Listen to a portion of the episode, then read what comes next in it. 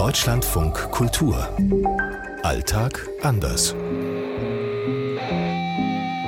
In Mexiko ist es jetzt 0.40 Uhr. 7.40 Uhr in Stockholm. 14.40 Uhr hier in Peking. 8.40 Uhr in Johannesburg. 22.40 Uhr in Los Angeles. Heute Windkraft.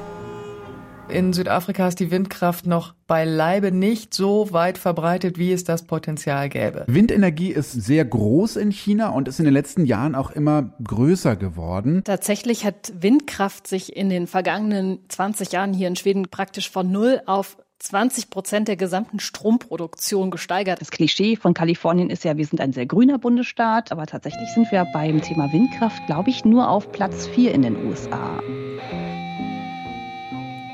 In Mexiko, wenn man jetzt durchs Land fährt, ist es sicher nicht so augenscheinlich wie in Deutschland, dass man ständig an irgendwelchen Windrädern vorbeifährt.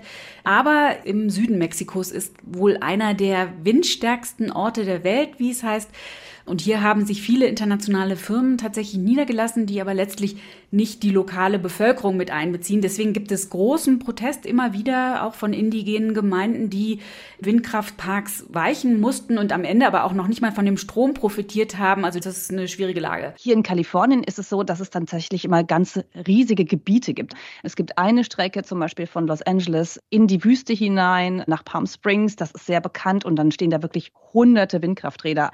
Das hat natürlich den Vorteil, dass das keinen Nachbarn stört. Da wohnt niemand. Also das ist wirklich Wüstenlandschaft, da ist auch viel Wind. Und ich glaube auch deswegen erlebe ich hier nicht so die Diskussion wie in Deutschland, dass sich Leute beschweren und sagen, das ist aber hässlich. China möchte bis 2060 klimaneutral sein und das ist natürlich eine große Herausforderung. In China ist auch die Windturbine mit dem größten Rotordurchmesser der Welt seit kurzer Zeit im Einsatz. Der Durchmesser des Rotorblatts ist länger, größer als die Länge zweier Fußballfelder. Ist natürlich gigantisch und ist damit auch ja, Weltspitze. Wenn man wandern geht, wenn man Radfahren geht im Westkap in Südafrika, dann sieht man halt schon Windräder, die sich drehen, aber trotzdem einfach noch beileibe nicht genug. Das Potenzial in Südafrika ist riesig, was Windkraft angeht in bestimmten Gegenden, ja, so um Kapstadt herum, die ganze Küste rauf, aber eben auch im Landesinneren, wo es pustet und windet und stürmt und das regelmäßig und zuverlässig. Und trotzdem steht da einfach noch viel zu wenig, was Windräder angeht. Das ist völlig verrückt weil es einen enormen Leidensdruck gibt in Südafrika, weil es ja eine große Energiekrise gibt. Die Windkraft ist richtig subventioniert worden, staatlich. Und deshalb gibt es auch ziemlich viele Windräder hier in Schweden. Die Schweden sind ein bisschen wie die Bayern, würde ich sagen. Also Windkraft finden sie an sich total gut, aber garantiert nicht vor der eigenen Haustür. Also das ist weit verbreitet hier und das ist auch echt ein Problem, weil in Schweden ist es rechtlich so geregelt, dass die Kommunen ein Vetorecht haben. Und wenn man jetzt beispielsweise gerade aktuell mal guckt, es gibt zehn geplante Bauvorhaben und acht sind jetzt erstmal auf Eis gelegt, weil die Kommunen gesagt haben, ja, schöne Idee, aber doch nicht bei uns. Aus Stockholm Sophie Donges. Aus Los Angeles Katharina Wilhelm. Aus Johannesburg Jana Gent. Aus Mexiko Anne Dämmer. Aus Peking Benjamin Eisel.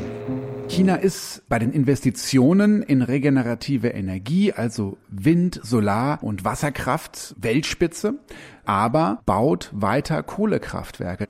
Also noch bis Ende dieses Jahrzehnts soll der CO2-Ausstoß in China weiter anwachsen. Erst ab 2030 soll es dann rückläufig werden.